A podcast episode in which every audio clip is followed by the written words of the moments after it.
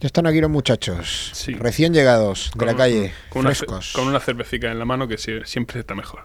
Pues ya sabe, ya estamos preparados para empezar la entrevista, ¿no? Y empezamos hablando de conciertos, ¿no? Efectivamente, podéis empezar. Venga, que yo he hablado mucho ya. Por ejemplo, pues, hemos dicho que, que César estará trabajando el, sábado, el domingo en la 12 y medio con Kurt Baker, pero no va a ser el único concierto que va, que va a hacer este fin de semana, ni va a ser el, único concierto que va a hacer, o sea, ni Murcia va a ser la única ciudad donde va a estar, porque se va de gira con los planetas al Primera Club. Eso es, estoy el viernes en Barcelona con los planetas y creo que les acompaña en Barcelona la bien querida eh, y un par de grupos más. Bueno, Triángulo de Amor Bizarro y un grupo más que no me acuerdo. Y luego el sábado estamos en Madrid, en el Matadero, que ahí pues será eh, Airbag, creo Mm. que es. ¿no? Klaus Kinski Klaus y, Kinski, y ¿no? los Punsetes. Para 100 Pues, personas. no, No sé si nos hemos equivocado de orden, de Madrid o Barcelona, pero bueno, es así un poco, ¿no? Y nada, y es viernes, sábado y el domingo, pues de vuelta, pues me toca el 12 y medio con este hombre. Bueno, que va a estar bien, un fin de semana Completo, sí, energético. sí, sí, sí, sí, movido, movido, Lo- bastante el, movido. El concierto de los planetas en la sala donde ha habido la movida esta que han pasado de un día para otro de 800 a 100 en el aforo. Es en el mis, es en el matadero, pero el matadero tiene varias varias salas. Tiene la nave 16, que es donde están los planetas, que es un aforo de 2.000 personas que yo hasta ahora, hasta este, hasta este momento, no, no me han informado de que hayan reducido el aforo, pero sí que hay una sala un poco más pequeñita que de un aforo de 800 personas lo han pasado a 100 personas. A mí me parece una barbaridad, pero bueno estando como están las cosas, pues. Y ahora mismo que con Suárez estoy montando la gira y todo eso está, está teniendo una repercusión en muchas salas del país que están poniéndoselo bastante difícil, ¿no? Sobre todo con el tema de las licencias, porque ahora mismo si no tienes licencia no puedes organizar conciertos Sí, y de hecho hoy he tenido ahí pues una conversación con la gente de Gijón que me estaban comentando que la sala que teníamos cerrada pues eh, posiblemente no pueda seguir haciendo conciertos, ¿no? Ha pasado hace poco con Apolo, con Apolo también, que iba- iban, iban sí. los alambres allá a presentar un, un- un split precisamente ese fin de semana, había otros conciertos, pero eh, iban a presentar un split con un, con un grupo de Barcelona, eh, Canacapila, aprovechamos para recomendarlo, quien quiera puede escucharlo en el Ujú. o, o puede comprarlo también, eh, que también hay que comprar discos de vez en cuando, aprovechamos para, Para eh, promocionar, Entre, entre el de. ¿eh? Sí, sí, hombre, es el primero. pues lo de Apolo es diferente, porque lo de Apolo no ha sido tanto por, por, mm, ¿sabes? por lo que sucedió en Madrid, sino por, por, un, problema de estructura en el, en el edificio, ¿no? en, la- en lo que es la rotonda del, del edificio. ¿no? Y creo que era por una cuestión de humedades que peligraba la parte de abajo de Apolo, es decir, la Apolo 2, ¿no? la sala pequeña que tienen.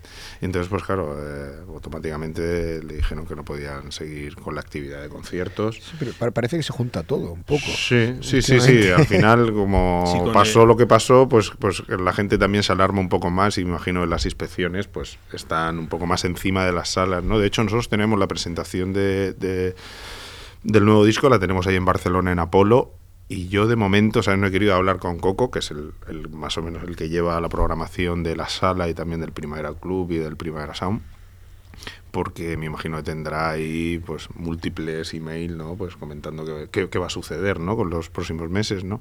Nuestro concierto es el 26 de enero, entonces pues me imagino que hay margen como para, para que eso se solucione.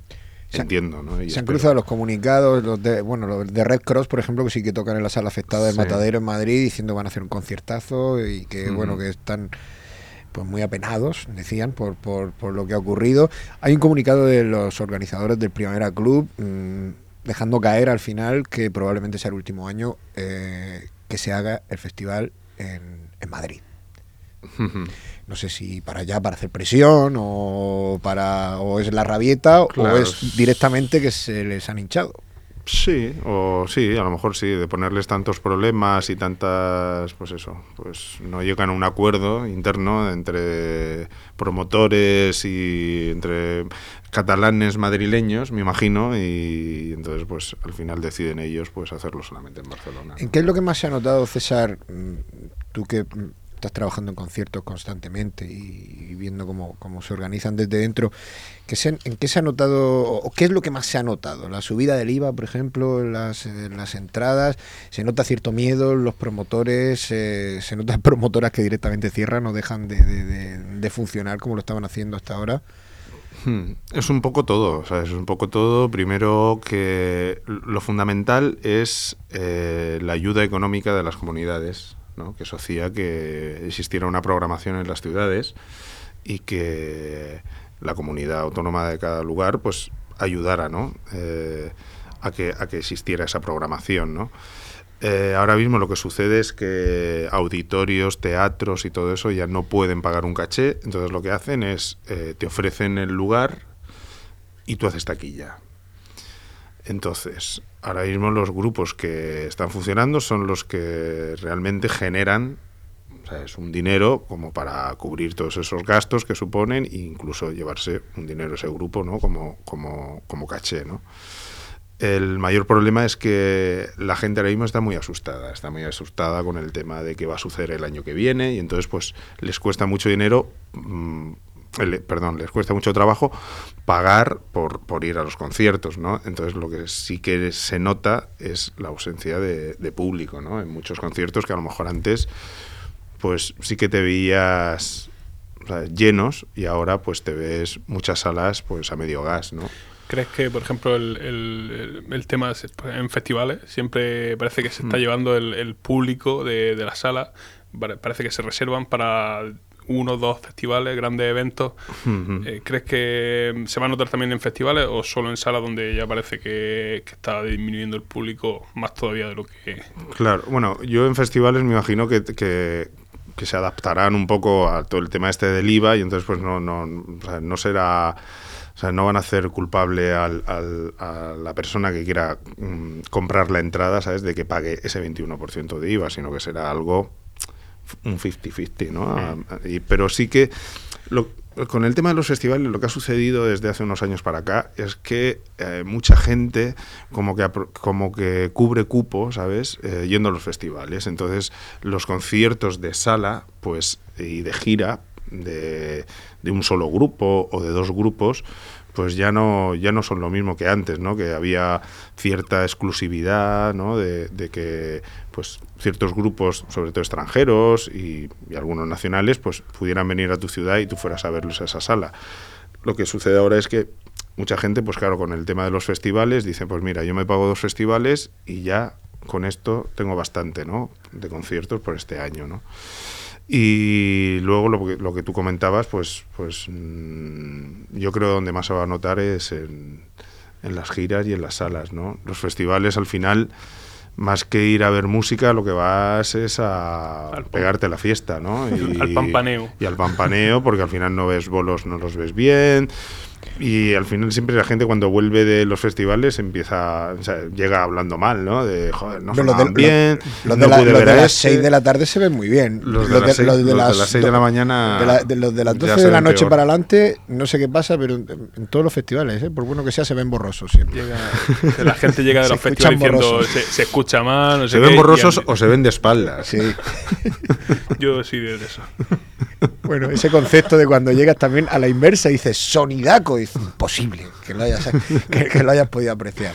Pero bueno, yo creo que es una cuestión de adaptarnos a los nuevos tiempos y, y hoy más que nunca tener la fuerza de seguir haciendo cosas, ¿no? Porque no podemos acobardarnos por el miedo, ¿no? Y, bueno, y de hecho yo particularmente con mi grupo, con Suart, pues, pues lo hacemos de esa manera, ¿no? Es decir, bueno, podríamos pensar que nos va a ir mal, ¿no? Por cómo están las cosas, pero viendo y hablando con los promotores, con los que estoy cerrando la gira, mmm, va a haber una buena repercusión y, va a haber una buena afluencia de público a nuestros conciertos. Uno tiene sus momentos de, de, bajón también, ¿no? En cuanto al, público y la gira. Está, yo recuerdo que eso hace en algún momento, incluso lo, habéis dicho, porque aunque os gusten mucho las maquinitas, ¿eh? eh analógicas, pero maquinitas y digitales también.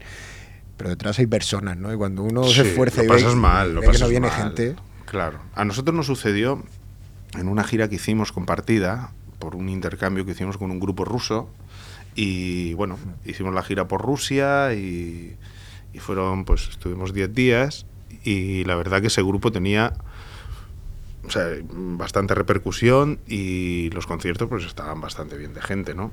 Llegó el momento en el que ellos venían a España a girar con nosotros y, no fue así, ¿no? Y entonces pues los gastos fueron tales que no podíamos ni siquiera asumir nosotros que ya nos planteamos el hecho de no seguir porque no podíamos tocar en directo, ¿no? Pero tampoco fue como fue como un tiempo nos tomamos como un tiempo de reflexión, ¿no?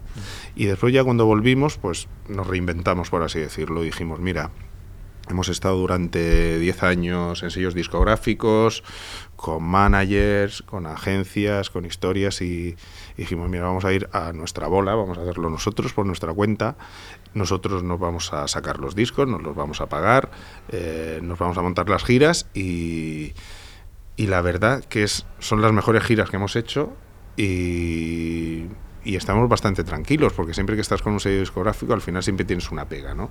Entonces, cuando hay una pega en, en, en, en, algo interno del grupo, pues como eres tú el responsable, tampoco te puedes echar tú la bronca, mm. ¿sabes?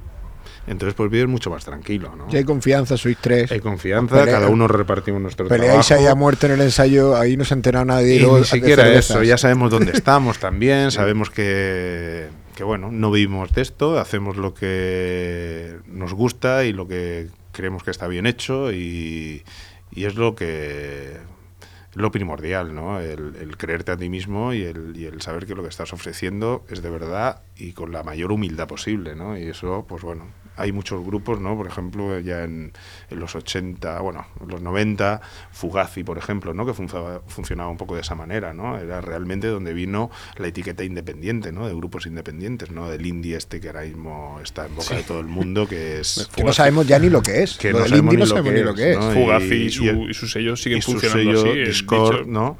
Discord era el sello de Fugazi y funcionaba de esa manera, ¿no? De hecho, en los vinilos me hacía mucha gracia cuando comprabas un vinilo y te ponía detrás, no lo compres si te lo intentan vender a más de 6 dólares, ¿no? Y era de esa movida, ¿no? La cosa es que eso sigue funcionando así realmente. No sé si lo ponen los discos, pero bueno, los precios son eh, precios muy de mejor. Eh, puede ser la, la, traducción 12 euros aquí en los vinilos, 12 euros en, en, España o algo así. Sí, sí, sí. Y entonces, pues nosotros, pues no que copiemos esa, ese tipo de funcionamiento, pero sí que lo vemos la forma más honesta y, más humilde de, un grupo, ¿no?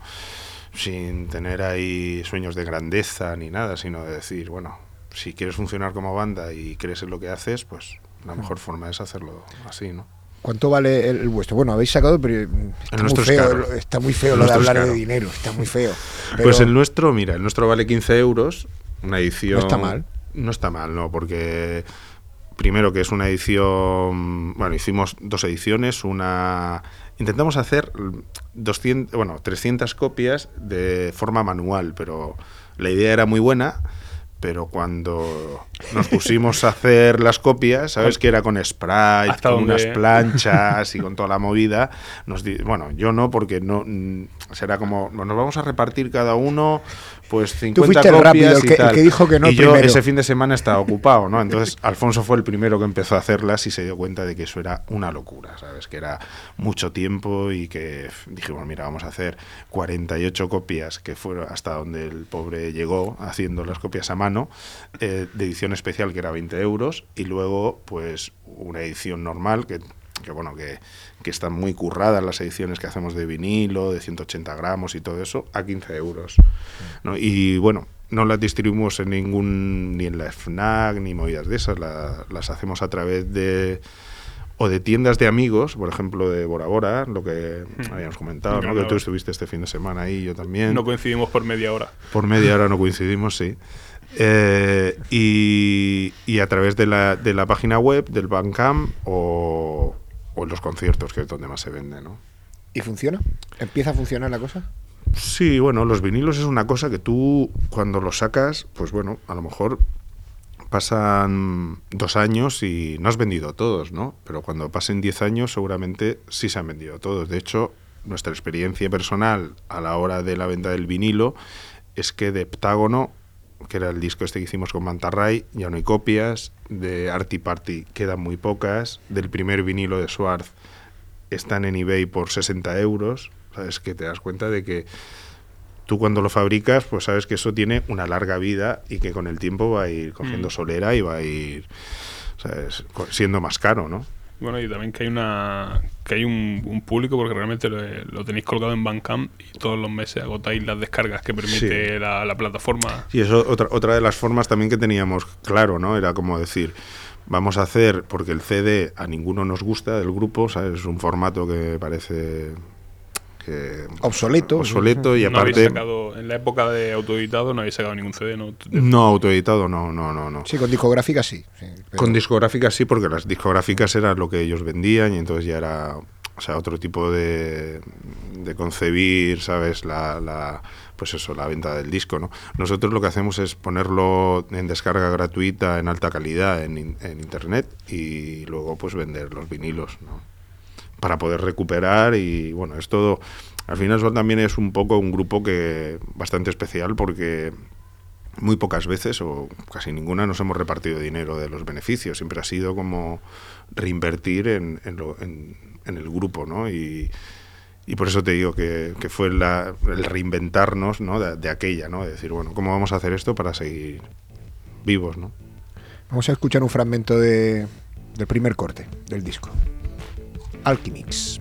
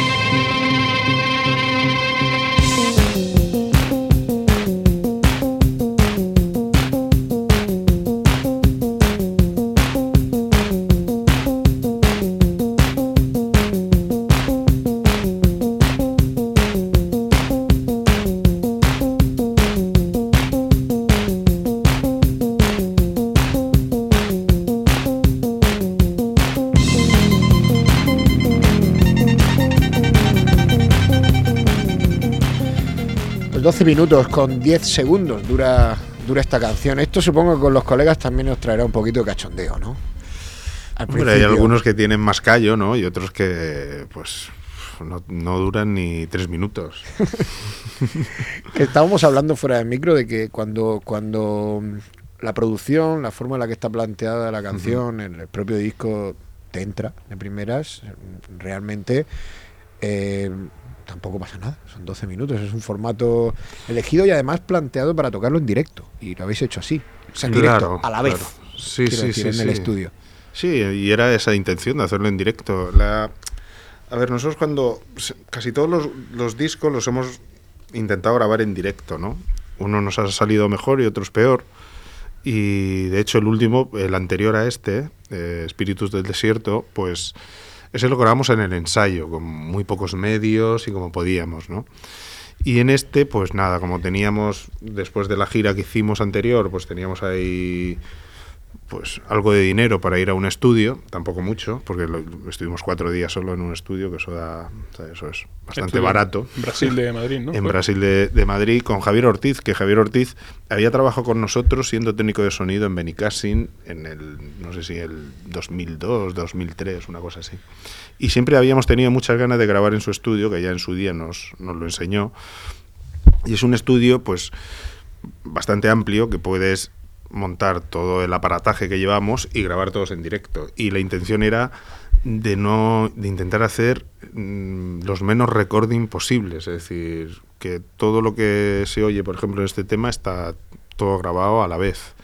Y eso está bien porque luego cuando vas a un directo, pues lo defiendes con honor, ¿sabes? No como algunos grupos que se meten a estudio y entonces empiezan ahí como con los trucos que hoy, hoy por hoy puedes hacer. Menudo tinglado teníais ahí montado, ¿eh? Que- Sí, que, que sí, yo lo vi en las fotos. Sí, sí, sí. Y bueno, pero sí, pero es, es el tinglado que llevamos después de tantos años, pues vas Claro. mm, recopilando ahí apara- aparatos antiguos, ¿no? Y al final pues le, le quieres dar uso a todos, ¿no? Y, y bueno, y son los mismos que llevamos en la gira, ¿no? Mm, Al fin y al cabo es lo mismo que el directo. Es lo mismo que el directo, ¿no? Entonces, pues, pues yo creo que este disco, no solamente por, por, por esa filosofía de grabarlo todo en directo, sino también de hacerlo en un estudio como es el de eh, Brasil, en Madrid, en el estudio de Javier Ortiz, que para, para nosotros es un crack, es un tío que controla bastante y sobre todo que está muy metido en lo que nosotros hacemos y en cosas más arriesgadas, más experimentales y que puedes hablar el mismo idioma a la hora de, de enfocar un sonido, ¿no? Y al final estuvimos ahí cuatro días de grabación y de mezcla. Mm, Estuvimos esos cuatro días, que eso te hablo de octubre del 2011, ¿eh? el disco está grabado desde hace muchísimo. Y cuando volvimos a Murcia, pues ensayando, pues hicimos un tema nuevo, otro lo cambiamos y nos gustaba más, total, que dos temas de los que habíamos grabado ahí los descartamos, nos metimos en el ensayo y los grabamos ahí con Antonio y Jan eh, en, el, en el ensayo y luego los mezclamos ahí en su estudio y son los cuatro temas que al final componen Alquimística, ¿no? Mm. Yo quiero decir que este disco me ha gustado. Pensando en esta, Ujú. estos dos últimos como una nueva etapa, mm, este me gusta más el- lo que es la música y menos el nombre. el- lo de Sí. Espíritus del Desierto yo invoco, un Ese nombre que me, me- me encantó. Y tengo bastante ganas de, de verlo en directo y de, de ver la... Porque no sé, el con- los conciertos de Suárez son un poco una... Para mí una incógnita de... Porque es cómo va a conectar tú con, con este tipo de canciones donde tenéis una canción que son 22 minutos. Sí. Como va... Va a entrar en, en vuestro juego. A mí me ha pasado conciertos donde mm, de repente estoy ahí como en una nube y entro y otros, no sé, me acuerdo en el centro Párraga Sí. que fueron dos horas y pico de concierto. que yo- que yo me acuerdo que me, me acerqué a ti al final del concierto y dije, habéis torrado. habéis torrado porque habéis marcado horas de concierto y te las pasas tú mucho mejor que yo. Sí, realmente eso es el peligro, ¿no? De que cuando uno hace música y, y- y se lo pasa bien haciéndola, ¿no? Y sobre todo en directo, ¿no? Ahora para esta gira, pues bueno, donde nos dejen tocar dos horas, tocaremos dos horas y donde tengamos que tocar una hora, pues tocaremos tres temas. Vamos a ver, Alfonso, si hacemos nosotros lo mismo con el programa, que dura Sí. dos horas más el descuento. Claro, O yo sea, creo que las cosas cuando las haces así, porque te gustan y estás a gusto, ¿no? Pues te dejas llevar, ¿no? Y sobre todo con Suar, la movida es que como tenemos un, un momento en el concierto, varios momentos en el concierto de, de improvisación, por así llamarlo, o de desplegar ahí pues todo el armamento así más, más sideral, ¿no? Pues, pues sí que a lo mejor ahí nos torramos un poco, ¿no? Para este concierto, pues ya, pues, de hecho, ahora acabo de llegar del ensayo y, y es bastante contundente el repertorio que llevamos en esta gira, es bastante duro, pero a la misma vez, pues también tiene pues sus, sus momentos un poco más de más hipnóticos, ¿no? Mm. Y, y también la puesta en escena para, para este que esto es así como exclusiva, ¿no? Pero para este concierto es, es diferente a la que siempre hemos llevado, que era el tema de las proyecciones, ¿no? Siempre íbamos con proyecciones y tal, pero como últimamente todo el mundo lleva proyecciones y pues, pues como siempre queremos ir en contra, pues hemos cambiado el espectáculo y bueno, va a ser... mm, Yo creo que sí que te va... Con lo que vamos a montar ahora, sí que te vas a meter seguro, Seguro. dentro Bueno, del rollo. Recordamos que es el, el- el sábado 15, sábado 15 de diciembre. El sábado 15 de diciembre, en el 12 y medio, Con Luger. acompañados de Luger, sí, que Otro- son otro, otro grupazo. de- otro grupazo de crowd rock mm, español, ¿no?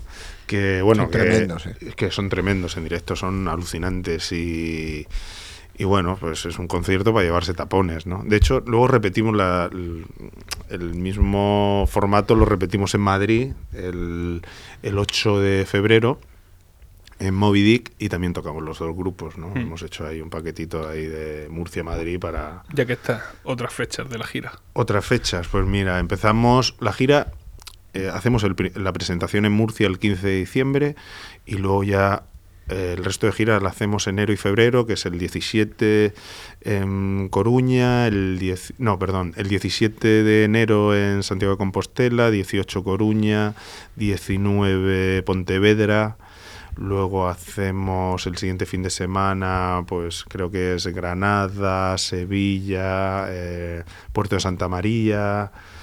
Eh, haremos también Zaragoza, haremos Valencia, haremos Barcelona, haremos Gijón, haremos Valladolid, haremos Castellón, haremos, pues no sé, hay como 15 fechas o 16 fechas de momento. Tienes por ahí la- el listado, me lo pasa y Sí. luego lo, lo colgamos en el blog. Sí, sí, y porque de fechas y tal es, es un poco O sea, lioso. que autoedición, autodistribución Y autogira y auto todo. auto- todo. Sí, sí, sí, sí. No, hombre, está claro. Yo también, hombre, por la facilidad que me da mi trabajo y los contactos que he ido creando con todos estos los conciertos y tal, pues bueno, se me hace un poquito más fácil buscar conciertos, pero que bueno. También te digo, vamos bastante en un plan bastante hardcoreta, ¿eh? de nevera en la furgoneta, saco de dormir por si hace falta echarlo ahí en un suelo y restaurante en la cuneta a tope, ¿sabes? Que no...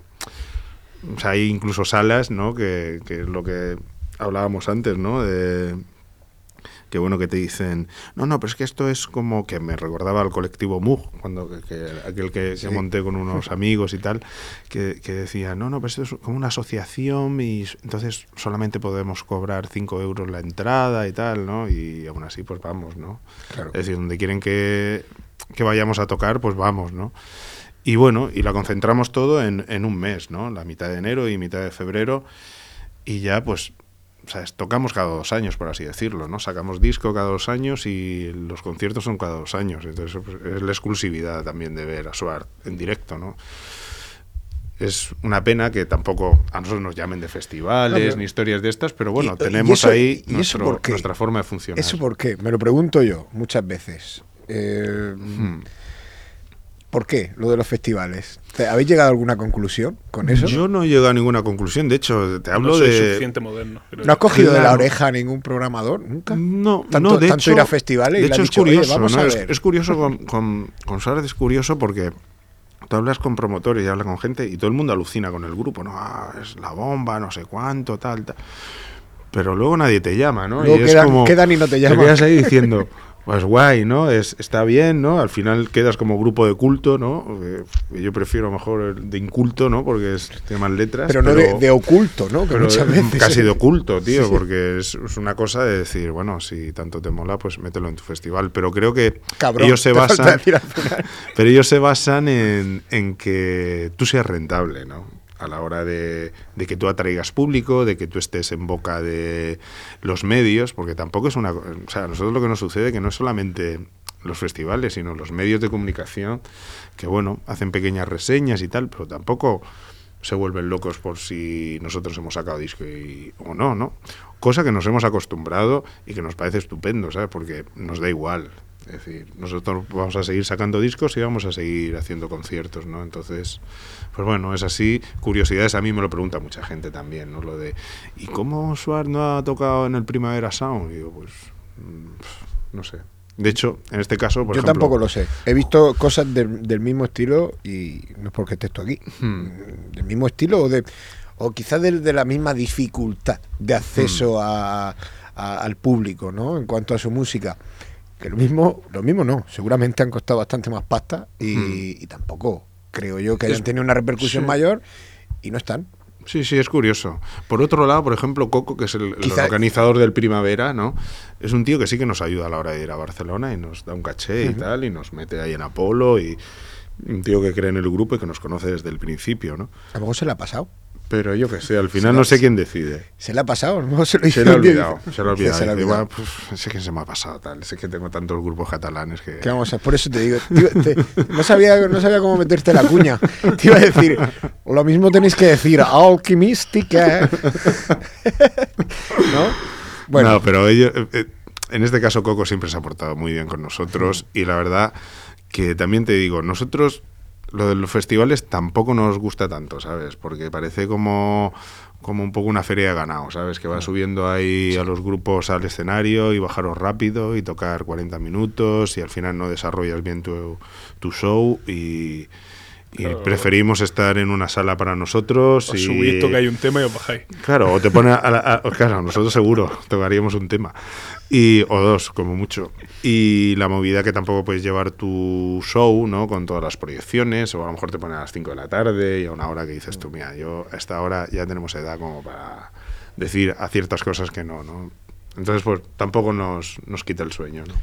Bueno, ponemos algo de música. Sí, pues por ejemplo, vamos a. Estamos diciendo antes de conciertos, pues este fin de semana hay otro concierto interesante en el Teatro Circo. Viene Kenny Stringfellow a presentar su, su nuevo disco en solitario que se llama. Espérate que lo busque por aquí.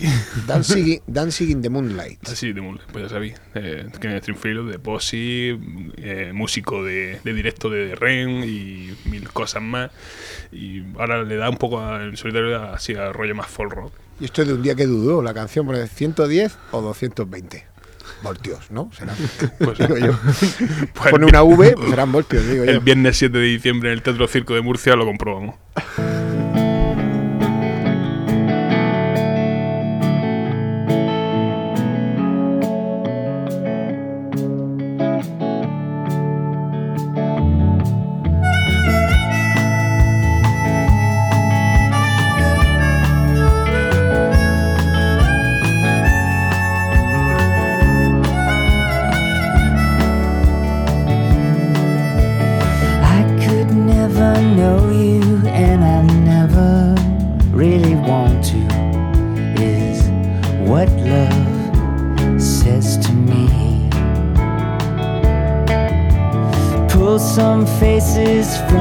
jar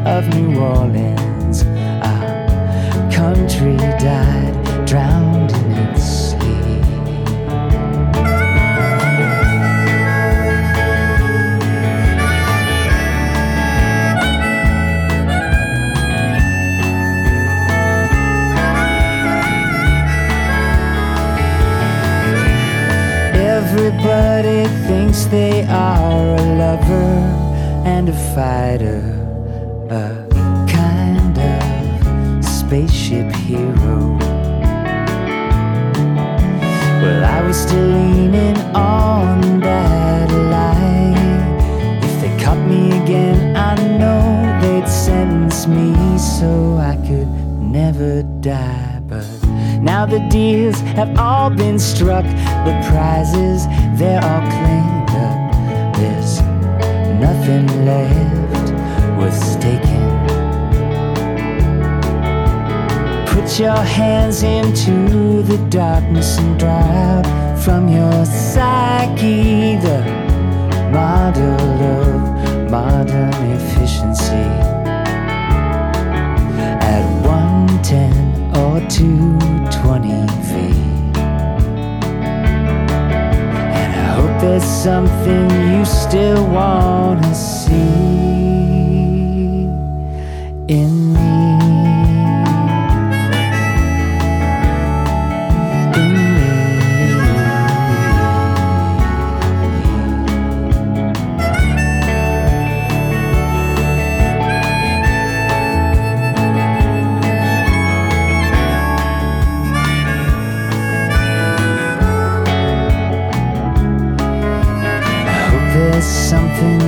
still see.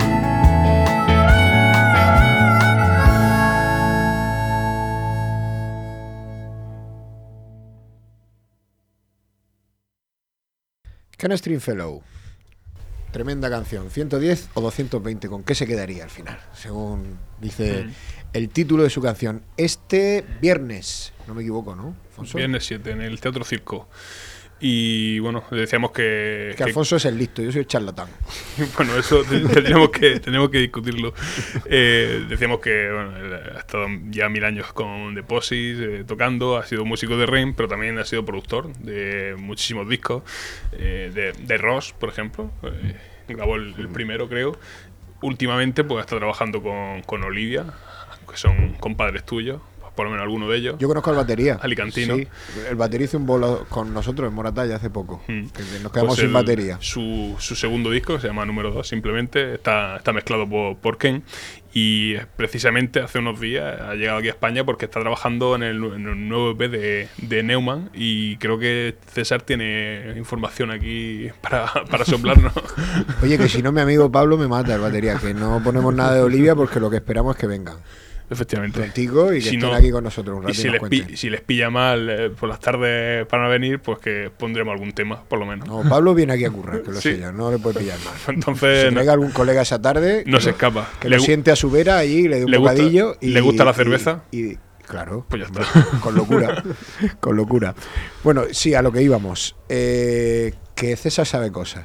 De lo bueno, de- sé cosas. de lo de estuve, estuve el otro día en la gira de. Digo, la gira, en el concierto de despedida de la gira de Newman. Y bueno, y hablando con Paco me comentó y me puso unos temas y me dijo, mira, va a venir Ken y.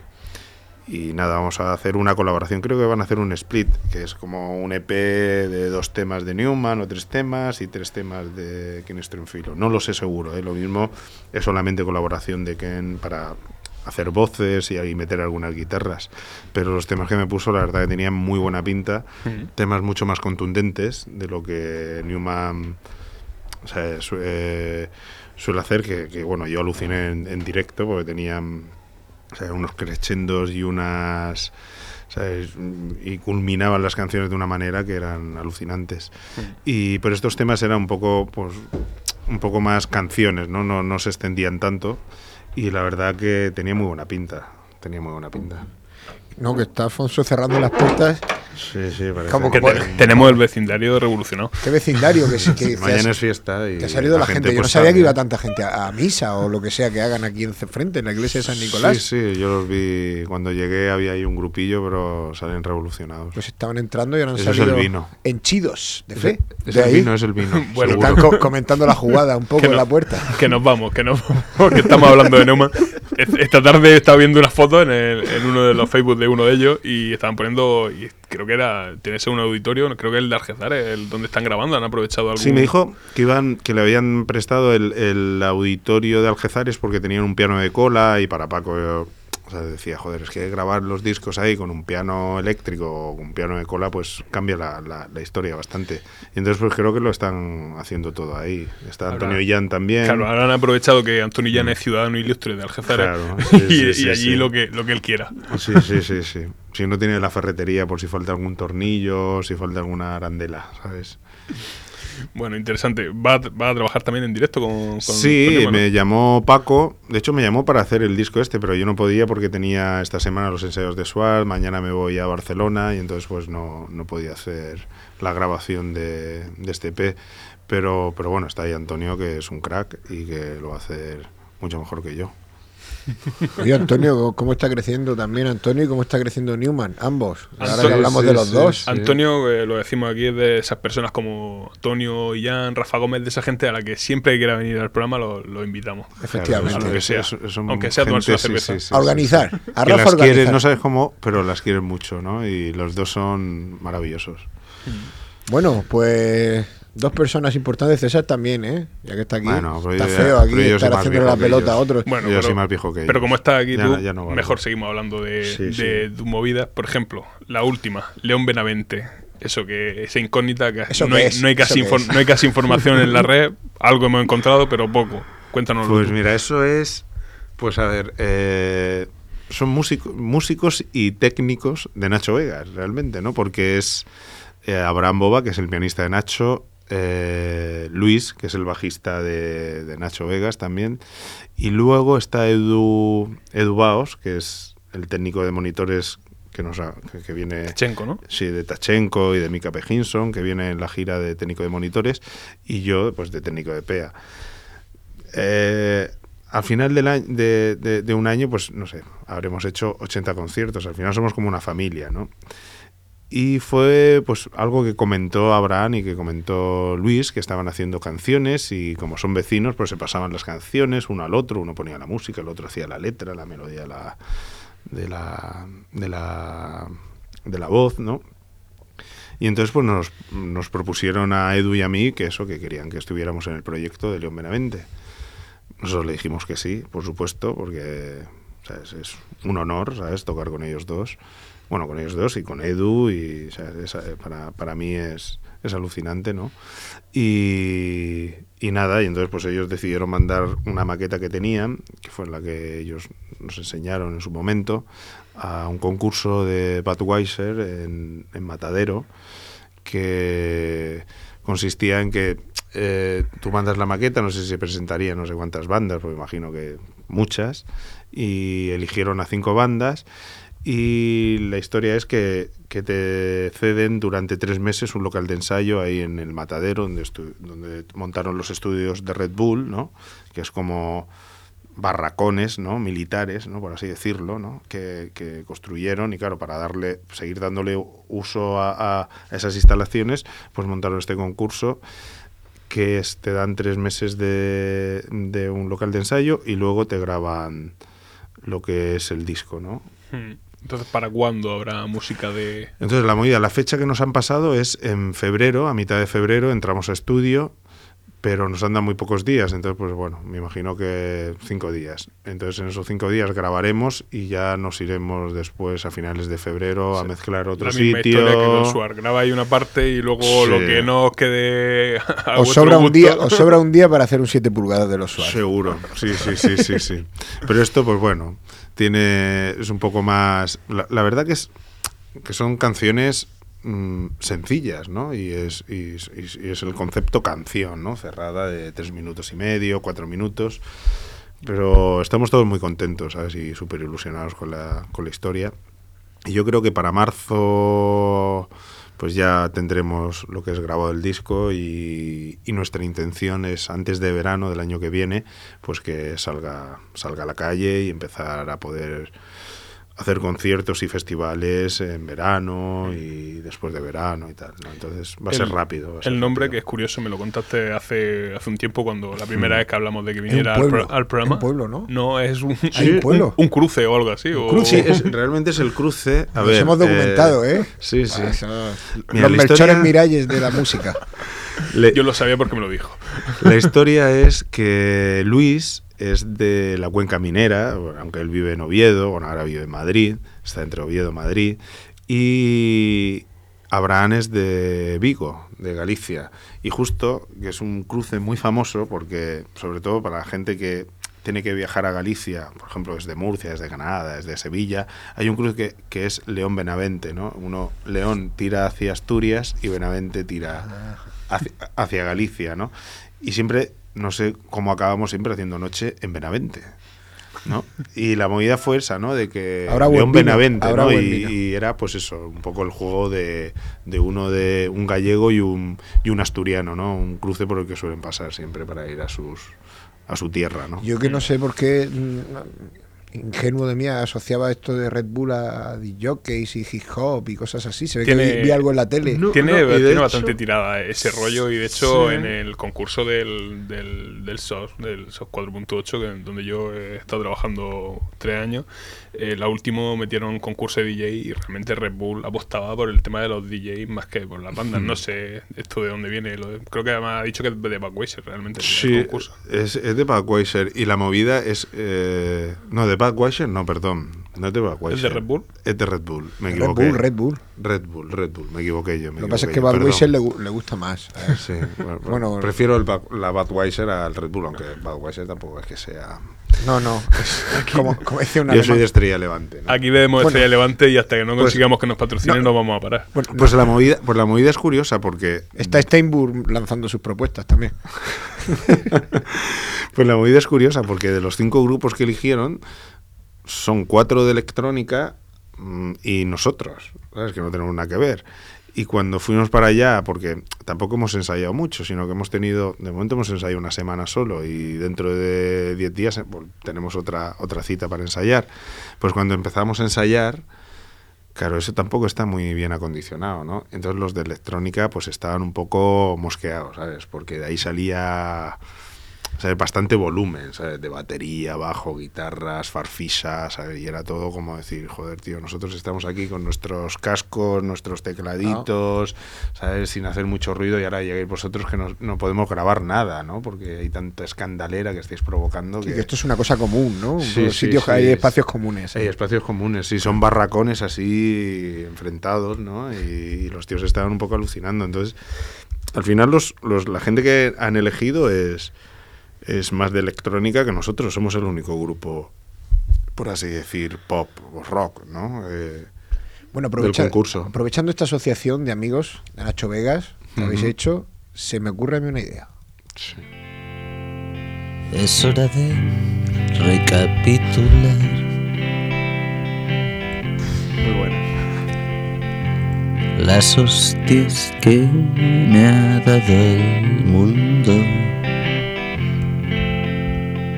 Hoy querrá. Bueno, hostias, hostias, tampoco. ta- ¿A Tampoco quién? le, ¿A- a- a quién? tampoco le han dado a- Hostias, a, a- Nacho Vegas, pero nosotros queremos aprovechar que estamos hablando de esto. El otro día venía un, amigo de- de- del programa, que además estuvo muy bien, Salva, y decía que no le gustaba Nacho Vegas. Oye, pues eh, es lícito. No, Hombre, no- lo dijo una vez, lo dijo Muchas veces. Muchas veces, muchas veces. Todas las que él quiso, ya sabes que aquí somos Bueno, libres. estaba en su derecho, ¿no? De, Efectivamente. de- de decirlo, ¿no? Y Entonces- más en esta radio libre, ¿no? Hemos, hemos pensado que ya que tú eres amigo personal suyo, que has trabajado con él, que has estado de gira hasta por México, Sí. que nos digas cinco razones para que Salva a Salva le guste Nacho Vega. Cinco razones. O cuatro o seis, las que tú quieras. Que a jugar la fútbol con él, a jugar, a jugar fútbol. fútbol con la camiseta con de Marsofón. Sí, sí, sí, sí, sí, sí, joder, no veas. Y perdimos todas, todas las veces que hemos jugado. Pues cinco razones, no sé qué cinco razones pues le puedo dar yo a Salva. Una, pero, ¿sabes? Entiendo a Salva, porque conociendo a Salva, eh, de hecho es vecino de Vistabella. ¿eh? Ya no, Vive- ya no. Ah, ya no vive en Vistabella. Ya no, no vamos a decir dónde vive, pero. Vale, vale, vale. pues era no. vecino, era vecino de Vistabella. Y, y bueno, sí, lo entiendo, ¿no? Él es mucho más arriesgado y experimental, ¿no? Una de las razones por la que le puede gustar Nacho Vegas es porque toca en Mantarray, que yo sí que sé que a Salva le encanta Mantarray, ¿no? Yo creo que no le ha perdonado su marcha de eso, Mantarraya. yo creo que eso es la espina que tiene él clavada, ¿no? Luego otra es, eh, puede ser, a ver, su libertad sexual, ¿no? Yo conozco a los dos y, y bueno, y, sí, por ahí puede, puede ser otra. Otra que le pueda gustar es por las letras, no me creo que a Salva no le gusten las letras que hace Nacho, ¿no? Y luego también por, no sé, Nacho es un tío bastante sincero, bastante honesto y yo creo que en eso se llevarían bastante bien, Salva. Ambos Y- lo son, es verdad. ambos bueno, a. Nacho no lo conozco. a Sí, sí, no, pero yo conozco a los dos y se llevarían muy bien y de hecho, mm, después de conocerse seguramente Salva compraría todos sus discos, ¿no? Y... que No Sal- sé, yo Salva no a matar, no Salva sé. a matar. Espérate ¿eh? que, que te encuentre por ahí. Atención, Paco La Rosa dice en el Facebook, a mí tampoco me gusta Nacho Vegas. Ya ves que Paco, a Paco tampoco le gusta todo, ¿eh? Aunque Yo- le gustan muchas cosas. Yo he de ¿eh? decir que me gustan algunos discos. Y me gusta uno que es un poco raro, pero me gusta el disco que sacó con Bumburi. No sé por qué. Pues no será por Bumburi, ¿no? No, me gusta ese disco concretamente. Hombre, hay muy buenas canciones, sí, en ese disco de, de Nacho. Y el que sacó con Cristina Rosenbinge. A mí me gustan No los discos que no le gustan no a los gusta- fans de Nacho Vega, me gustan a mí. Vegas. A mí me encanta esta canción que suena de fondo, que estamos jodiendo por encima. Pero bueno, oye, todo sea por, por, por el Por- bien de Nacho. ¿Hemos, ¿Hemos hecho cinco ya o no? Queda una. Queda una, pues no sé, ¿sabes? Por. No sé, ya la quinta, no sé igual. cuál ¿Cómo juega el fútbol? ¿Cómo juega el fútbol? Regular nada Eh, más. Regular nada más. yo, eh, pues eh, la verdad que sí, los dos, jugando un partido de fútbol, Salva y Nacho, serían los dos igual de torpes, seguro. seguro. Arriba la música. dejaré nadie a quien transmitir mi sabia. Consideré insensato procrear. Y diréis mí que soy un viejo verde y cascarrabias. Y diréis muy bien, y cuando digo bien, es bien. Largo ya de aquí, ¿qué queréis de mí? ¿Es mi alma o es mi dinero?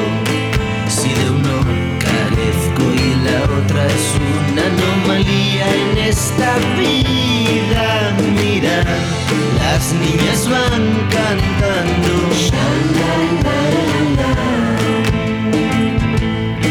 Muy bien, niñas.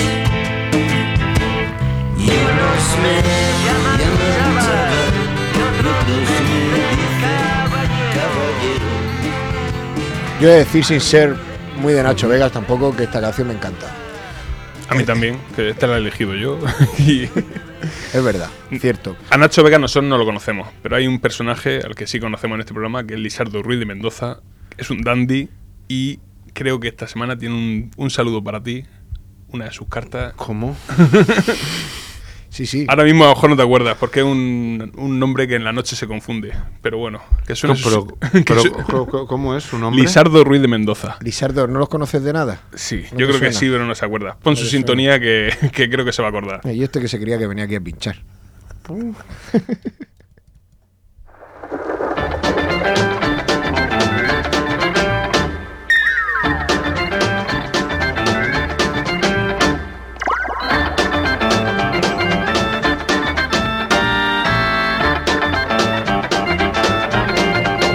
Pues ya sabéis amigos, esta es la sintonía de la carta de Lisardo. Pero ya sabéis que es un tío muy especial y que esta es solo la sintonía. Que él, para leer su carta, porque no se digna estar por aquí, es un afamado fan, no sé si eso se puede decir, de Django Reinhardt.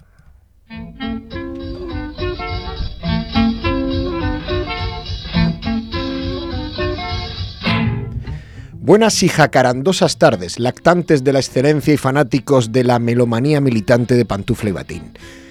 Buenas noches, López. Buenas noches, Zaplana. Buenas noches, Verdú. Buenas noches, Díaz Ferrán. Con los ecos de mucosidades variables y titánicas expectoraciones múltiples, he estado reflexionando acerca de mi aporte a tímpanos y luciérnagas a través de esta humilde sección que es Pantufla y Batín. Reflexionando digo, y digo bien, he llegado a la conclusión de que quizá puedan existir malentendidos acerca de mi presencia o la ausencia de la misma en los micrófonos del programa. Jamás me atrevería a ser descortés con vosotros, ni mucho menos con el binomio percuto-locutor, y ampararme en la pereza o en la baladí excusa para no asistir a esos recoletos, a la par que bonicos estudios, sitos en la murciana plaza de San Nicolás. No y mil y una veces no. Lo que sucede es que nunca he sido amante de hacer planes en cualquiera de sus modalidades longitudinales. Siempre, como tronco a la deriva, he dejado guiar mis pasos hacia donde la intuición, la necesidad y el dramatismo me lo han exigido. Cual llamada genital, cual llanto primario, cual lobo en la tormenta. Sin ir más lejos, ahora mismo encomiendo mis pasos hacia la provincia de Teruel, a visitar a una buena amiga que vive en Cañizar del Olivar. Es muy buena muchacha, siempre lleva minifalda y le gusta el bourbon y montar en pony. Voy a pasar unos días con ella, voy a ayudarle a construir un establo, el gran sueño de su vida. Pues eso, que no me malinterpretéis, no es desconsideración lo que me mueve, es libertad, amigos míos, libertad. La vida es demasiado corta, hay que dejarse llevar por ciertos impulsos, tanto espirituales como orgánicos. Ya lo decía mi difunta y magnánime tía abuela en Gracia, piedra que rueda no cría moho. Ya nos veremos. Un abrazo a todos. Siempre se os quiere.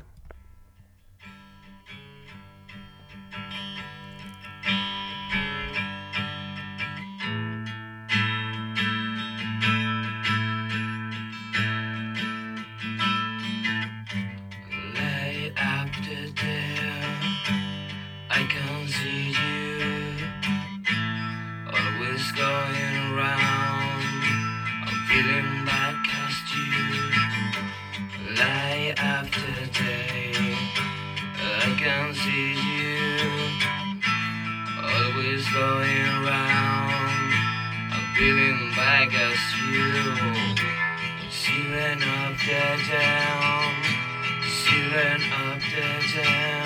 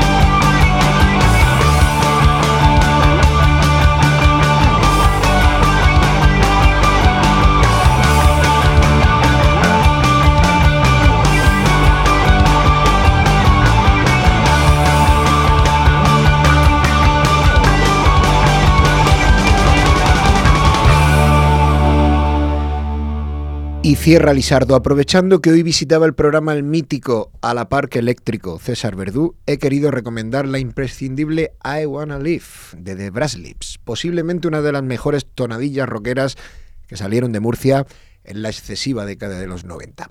Gracias por lo que a ti te toca, César, no cambies nunca. Por cierto, te dejaste en mi casa tu gafa de sol. Eso dice ¿Sabes ya quién es Lisardo Ruiz de Mendoza? Sé quién es, sé quién es, sé quién un es, tío, sé quién es. sí, Un sí, sí, Lo quiero muchísimo, lo quiero muchísimo. Pues bueno, pues el bueno de Lisardo, que es un tío que de mucho. Estábamos Sí. comentando el, el concierto, el primer concierto de los dos que hicieron de reunión de Bradley con Oliver y con Manolo. Y no sé, un concierto. Alfonso, Alfonso, fue un Alfonso, concierto? sí, ¿Fue los sí. dos o uno solo? No, uno solo, luego fue Danone. Danone. otro, otro que queremos mucho en este programa. Otro mítico. Otro mítico, sí. Otro Y- mítico, menudo, los ojos como platos cuando veía la grabación de Estudio Brasil con los micrófonos. Y, la- y mira, mira que, mira qué micro, mira qué altavoz. Soy muy fan, soy muy fan de. Danone. Oye, gran concierto. ¿eh? Bueno, yo creo que ya, podemos empezar con, dos horas después, podemos empezar con, con nuestra ruleta. Le hemos dicho a César que se preparara 10 temas. Y Yo que me preparé va- 10 temas Vamos a ahí. empezar ahora. Si no tiene prisa, puedes ir a por cerveza, ponemos uno. Y Sí, hay uno que A mí no me lo digas dos veces. Sí, sí, no, estaría bien, ¿eh? porque creo que esto se va a alargar un poco. A ver, ¿tú tienes prisa, César? Yo no, yo mañana me voy a Barcelona, pero bueno. Los no músicos tengo- sois night, owls, sí, que se dice eso en es, inglés. Eso es. Pues Bueno. si, si os parece bien, que se recomiende el primero y mientras yo voy y si, si no llego, pues seguís vosotros. Yo estoy por elegirla aquí. Eurovisión, ¿no te gusta? 22 minutos, ¿no te 22 parece? ¿En 22 minutos puedes traer cerveza o...? bueno, venga, César, algo. No, tanto no, pero bueno.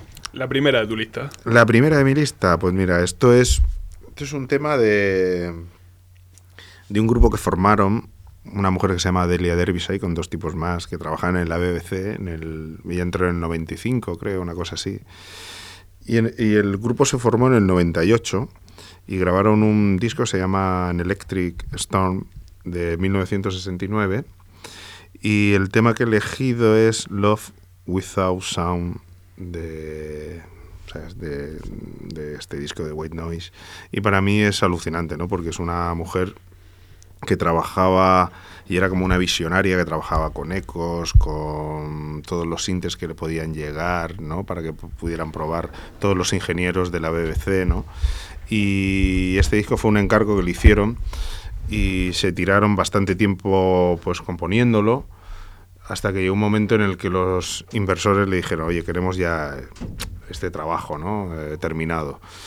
Y como no les dio tiempo, pues en la cara B metieron un solo de batería y con flanger, ¿sabes? Que dura como 25 minutos, pero la cara A, afortunadamente, está llena de, pues creo que son seis joyas, ¿no? De, de la música experimental y que, y que, bueno, y que ha influido muchísimos grupos como eh, Broadcast o mm, Beach House o muchísimos grupos así que, que llevan como, como ese aura así y ese, ese misticismo, ¿no? Eh, con ecos, con reverbs, con sintes y con delays, ¿no? Tiene mucho ingeniería de sonido, ¿no? Todo esto que ocurre a veces Sí, en sí, torno a una banda como Beach House. Yo soy muy fan de, de esta mujer por eso, porque no solamente era eh, una mujer que componía música, sino que aparte era eh, técnico de sonido, ¿no? Y en el 65 en la BBC, pues, pues era curioso, ¿no? De hecho, eh, Paul McCartney, eh, tenía bastante relación con los Beatles en el 68, ¿no? Y hay algunas historias que, cuentan, pues eso, que acababa en algunas fiestas que se hacían en Abbey Road, eh, altas horas, ¿no? Y ella, pues, purulaba por ahí, ¿no? Y andaba por ahí, ¿no? En esas fiestas, ¿no? Y los Beatles, pues, eran muy fan de ella. Y, de hecho, Paul McCartney quería que en la famosa canción Yesterday metiera, pues, sus sonidos y su talento, ¿no? Y al final, pues, se quedó pues una orquesta de lo más normal, ¿no? Me imagino que sería, ¿sabes? Pues, el plan que tendría el productor, ¿no? Y bueno, pues eso. Vamos con Eh, ellos. Ujú, vamos a escucharla.